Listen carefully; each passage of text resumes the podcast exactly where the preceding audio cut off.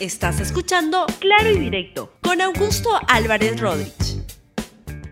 Bienvenidos a Claro y Directo, un programa de LR. El programa de hoy se llama ¿Cómo serán los próximos nueve semestres del presidente Pedro Castillo? Ha pasado un semestre y ahora faltan nueve. Y en el camino, al final de este primer semestre, se han producido varias entrevistas, principalmente una entrevista en CNN que ha revelado muchas cosas o confirmado muchas cosas del presidente Pedro Castillo. Y vamos a empezar, pero antes quiero comentarles que hay una situación incierta en PBO, la, radio donde trabaja Philip Batres. Vamos a averiguar de qué se trata para poder este, hacer un comentario y si es que está en juego la libertad de expresión ahí. Vamos a entrar a verlo con cuidado. No tengo más información en este momento que lo que ha ido saliendo dispersamente. Voy a indagar más para tomar el caso con cuidado. Vamos primero con lo que ha pasado en este primer semestre que ha pasado en el país.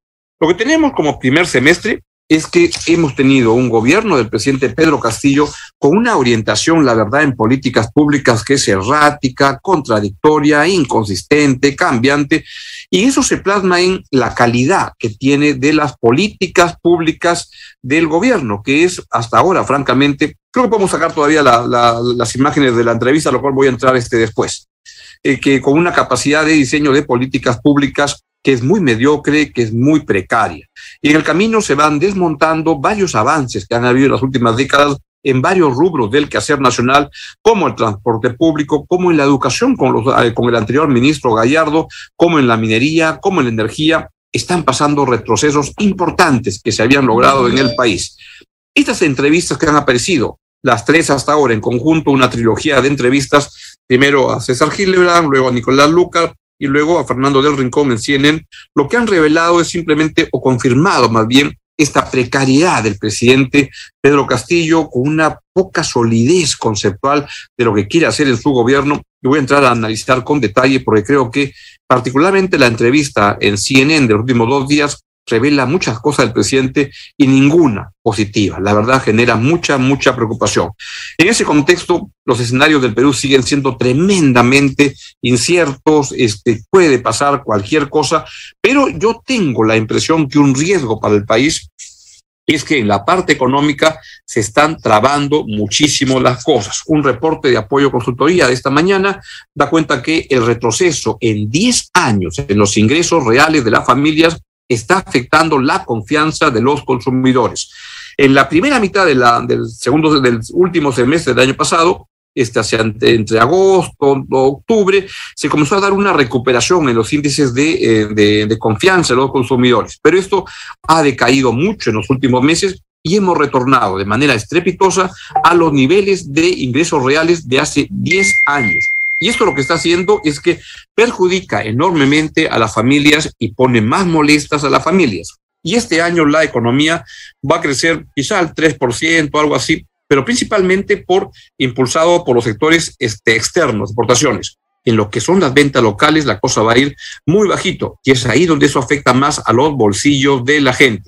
Y eso no va bien. En este contexto, creo que el riesgo es que la debilidad política del presidente Castillo la quiera arreglar en el campo económico y comience a cometer barbaridades mucho más grandes de las que hasta ahora ha cometido. Porque la verdad que hasta ahora es un gobierno perdido en el espacio que no da ni para adelante ni para atrás, pero si es que se siente más apremiado en el plano político, pues podría estar avanzando con desatino en el lado económico. Las entrevistas que han aparecido el día de ayer, la, segunda parte de la entrevista al presidente Pedro Castillo por parte de Fernando Rincón, donde ahora sí ya están viendo las fotografías de esa entrevista, pues simplemente oscurecen aún más la percepción que existe sobre la capacidad del presidente Castillo para ejercer el cargo. Estamos con las partes más saltantes de esta entrevista. En una, dice el presidente sobre Karelín López. Sí la recibí, pero nunca se trató de algún favorecimiento. Ahí va. Sí, Karelín López vino al despacho, la recibí, pero nunca se trató de favorecer a alguna empresa que representa. Con el señor Hugo Chávez, el gerente de, eh, de, de, de Petro Perú, que parece que ahí ronca y hace lo que le da la gana, pues se ha venido coordinando el rescate de los pozos petroleros. ¿Cómo no lo voy a recibir si es un funcionario? Se refiere a Chávez, no a Karelín. Lo he recibido, pero no para hacer ese tipo de favoritismos. Nunca se trató temas como estas licitaciones. No tendría por qué hacerlo, dice el presidente. La verdad que no, no es difícil creerle, pero en fin, es lo que él sostiene. Vamos con este siguiente anuncio que es donde fue la bomba de anoche, y donde dijo, la verdad, cosas absolutamente desatinadas, incorrectas, pero que hablan mucho de cómo ve el presidente Castillo las cosas. Dijo lo siguiente sobre Bolivia. Es un clamor de Bolivia. Ahora nos pondremos de acuerdo, lo consultaremos al pueblo. Para eso se necesita que el pueblo se manifieste. Se refiere sobre una salida al mar de Bolivia. Y si los peruanos están de acuerdo, yo me debo al pueblo. Ese es su derecho. Haremos lo que los pueblos claman lo que los pueblos necesitan. No solo hay que abrir las fronteras, hay que vivirlas. ¿Por qué poner una barrera? Eso vamos a comentar en más detalle luego, pero también habló sobre Bolivia. Y sobre Bolivia, y fue la, esta segunda parte de la entrevista muy centrada en lo que era la política exterior, rubro en el cual la verdad que el presidente Pedro Castillo no se ubica, no está bien, este, no tiene un conocimiento, algo que habla mal de, su gestión y habla mal de la Cancillería, la verdad, el no haber tenido la capacidad de preparar al presidente para que dé una entrevista mm, razonablemente pasable y no pasar el papelón que ha hecho el día de ayer. Sobre el... Uh, vamos sobre, tienen la claqueta de, este, de, Venezuela, por favor, si la pueden coger, plaqueta Castillo Maduro se llama. Cuando, muy bien. Le preguntaron quién era el presidente que él reconoce en Venezuela, si es Guaidó o este Maduro. Y él dijo, es una pregunta que habrá que responder en la próxima entrevista. Hay que preguntarle a los venezolanos. Es igual como si dijeran en el Perú, ¿a quién reconocen? ¿A Keiko Fujimori o a Pedro Castillo? Es igual. no me voy a meter en problema de otro país. La verdad que es una pregunta, una respuesta absolutamente desatinada porque por lógica, no le están preguntando lo que él responde. Y hay un problema del presidente de entender las cosas que se le plantean, que fue lo que también ocurrió lamentablemente cuando le preguntan sobre Venezuela, si que es una dictadura o no, y le llegan a preguntar, todavía no pongan la de Cuba, yo, yo la voy a pedir, por favor, donde cuando le este, preguntan sobre Venezuela, este, si es una dictadura o no, y entonces él dice que no se pronuncia, y le, y le dicen, pero no se cuenta por qué vienen tantos venezolanos al Perú, y da respuesta de, porque también van peruanos a Venezuela. Y uno dice, cuál es la, capacidad intelectual del presidente para entender problemas elementales. Sobre Cuba, este dijo lo siguiente, pongamos la de Cuba, por favor. Otra vez le preguntan si es una dictadura o no Cuba y dice, Cuba es un país hermano. En Cuba hay dictadura o democracia. Habrá que preguntarles a los cubanos. No quisiera que ningún otro país o persona se entrometa en la vida de los peruanos. Y en Venezuela, lo mismo tengo, lo mismo, tengo muchos venezolanos acá. El problema no son los venezolanos, son los delincuentes jamás adoptaría el modelo cubano, nicaragüense o venezolano. Es lo de lo más interesante o más valioso que dijo en una noche, la verdad, penosa, en la entrevista, en la segunda parte de la entrevista con Fernando Rincón, del Rincón en CNN. Y luego, dos temas adicionales. Uno que es cuando habla de, sobre la constitución. Pongamos por favor la claqueta sobre la constitución. Y dice, ¿usted sabe de qué año es esta constitución? Es del año 93. Los tiempos han cambiado, ¿no le parece? Entonces, de acuerdo a los tiempos y de acuerdo a las nuevas sociedades, también tiene que estar su constitución. Yo he sido elegido con esta constitución, no voy a quebrar el pedido de la población, pero tampoco voy a quebrantar la normatividad de la Carta Magna. Esta se dará por la vía democrática. Acá hay algo extraño porque las constituciones, la verdad que este, no se miren por cuán antiguas son. Las mejores constituciones son las son más, más antiguas, que tienen más tiempo.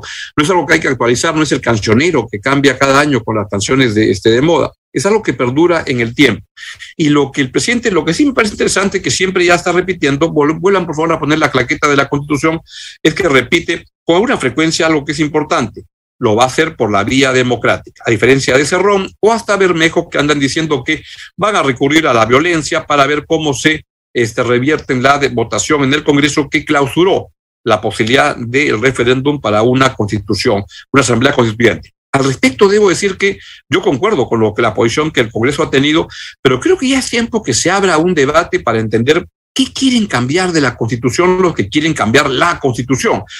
Yo tengo la impresión que la Constitución hay que cambiar muchas cosas puntuales. Por ejemplo, la parte política, en lo que concierne a la, a la, a la, a la vacancia, es muy enredada, es un cajón de desastres que sirve para cualquier cosa. Eso hay que corregirlo, hay que arreglarlo. Pero eso no requiere una nueva constitución. Se van haciendo ajustes parciales a la constitución y creo que, lamentablemente, hasta ahora, aquellos sectores políticos que promueven la, una, nueva constitución no han aclarado para qué quieren, qué es lo que les molesta, qué quieren cambiar para que esta constitución sí contribuya al progreso del país. en la parte económica, por ejemplo, hasta el ministro Pedro Franque ha reconocido el ministro de Economía, que viene de las, de las izquierdas, que la actual constitución no impide en modo alguno el progreso el de, la gente, el este, este, reducir los niveles de pobreza, que ahí no está el problema.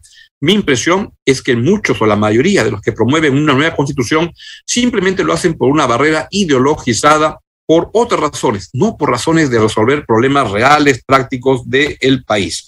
Y por último, algo que también me llamó, pero me valoro particularmente que el presidente no esté jugando a patear el tablero con respecto a este, la Asamblea Constituyente. Si no sale, pues no sale. Y por último, algo que también me pareció interesante es cuando él dice que su ideología es el provincianismo. Vean esto.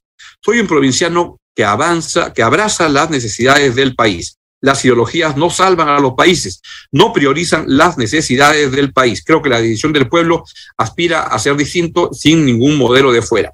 Entonces, si había otra claqueta de ese tema, ya, porque lo que me llamó la atención es cuando le preguntan por su ideología y él dice que su ideología es ser provinciano.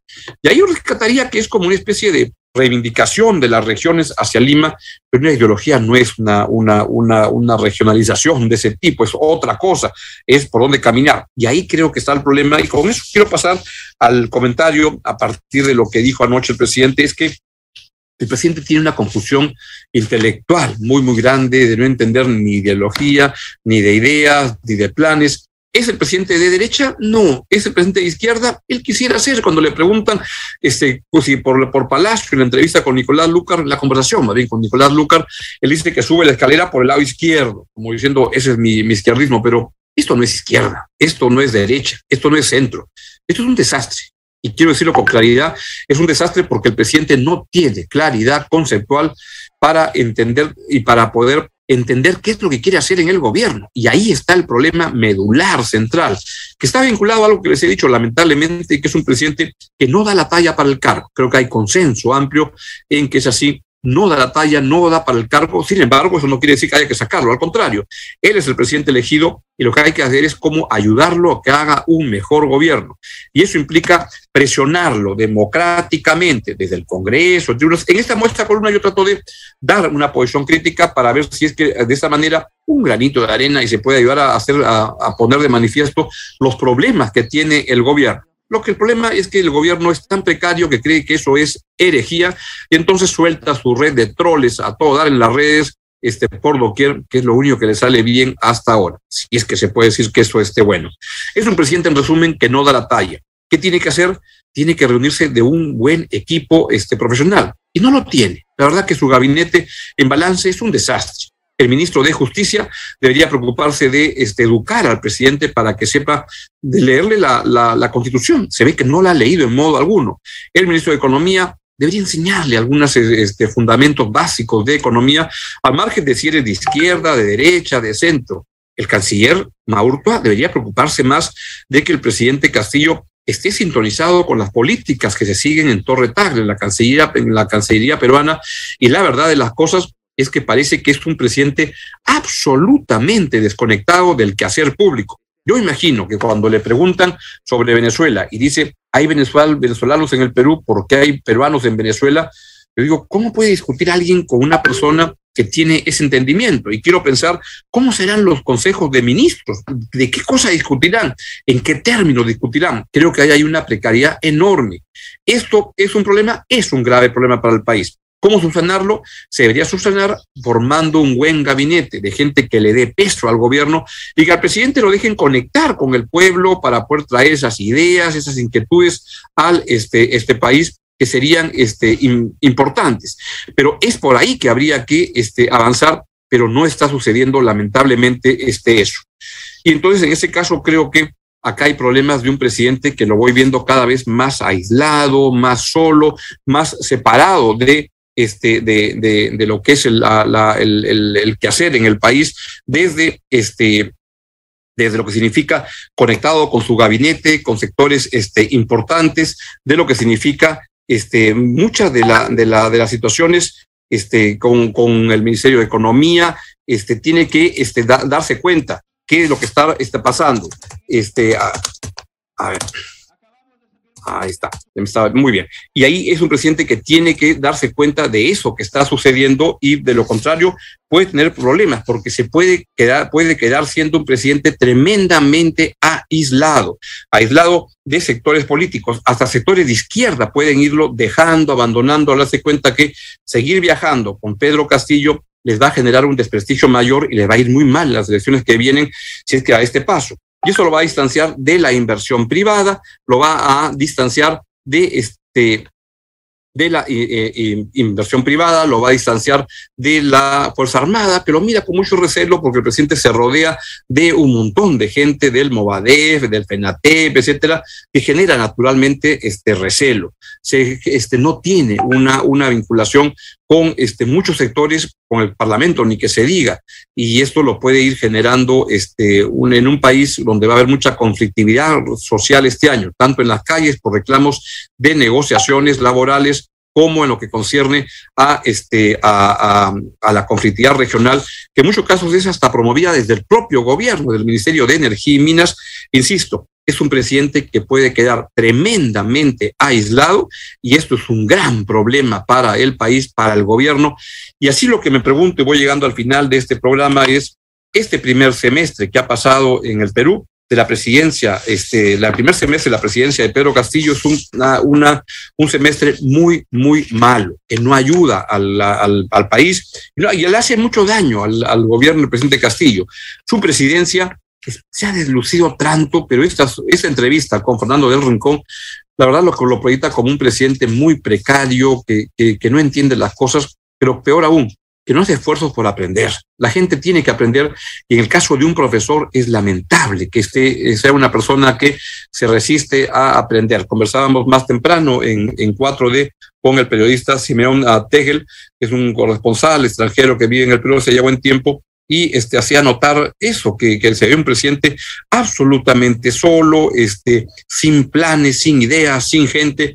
Eso quiero terminar planteando que eso lamentablemente no dura nueve semestres más. Eso así como va el presidente, esto se va a caer lamentablemente, hemos entrado en una inestabilidad mayor y hay que evitar eso. ¿Cómo se debe evitar eso? La única manera de evitar eso es que haya un buen gobierno, un gobierno mínimamente este, pasable. Y para que eso sea así, se requiere que el presidente se dé cuenta de sus limitaciones, que son tan, tan grandes, pero también de sus oportunidades y posibilidades. Uno crece cuando se da cuenta de las debilidades que tiene y a partir de ahí puede construir, puede avanzar. Hasta ahora el presidente no da cuenta de darse cuenta de cuán precario es su gobierno, de cuán precaria es su interpretación de las cosas en el país y de la urgencia de corregir eso. Él dice que está aprendiendo. Bueno, nadie llega a la presidencia de la República a aprender. Eso hay que, hay que criticarlo, a pesar que alguna gente de izquierda lo salude y lo vea como un elogio de la, de la ignorancia. ¿Qué es lo que están haciendo al decir, no, así son las cosas, ha llegado un presidente del pueblo, un maestro rural? Hay que exigir calidad en el gobierno. El presidente de la República no da la talla, pero la puede dar si se rodea de un mejor equipo y esto no lo va a conseguir con los ayayeros que está teniendo que le dicen no pasa nada en el Perú, las cosas van muy bien, a ver, sácale el ancho a, a, a, una empresa por aquí, por allá, para ver si que esto sale adelante. Eso así no va a caminar. Se requiere un buen gobierno y eso pasa porque el presidente de la República, Pedro Castillo, cambie y comience a hacer un mejor gobierno y eso requiere mejor equipo. Bien, ojalá esto cambie, pero en este momento la verdad que veo las cosas con mucho, mucho pesimismo, lamentablemente. Lo digo claro y directo. Al paso que va el presidente de Castillo, no acaba su gobierno y se cae más temprano que tarde. Eso sería muy malo para el país y hay que evitarlo. Cortemos la racha de inestabilidad en el país y eso pasa por tener una mejor clase política. Pero para empezar, que el presidente Castillo no sea un cómplice entusiasta de su propia vacancia. Bien, nos vamos, que tengan un gran día y si Dios lo permite, nos vemos mañana a las 10 y 30 de la mañana aquí en Claro y Directo en LR. Chao, chao, que estén muy bien. Gracias por escuchar Claro y Directo con Augusto Álvarez Rodríguez. Suscríbete para que disfrutes más contenidos.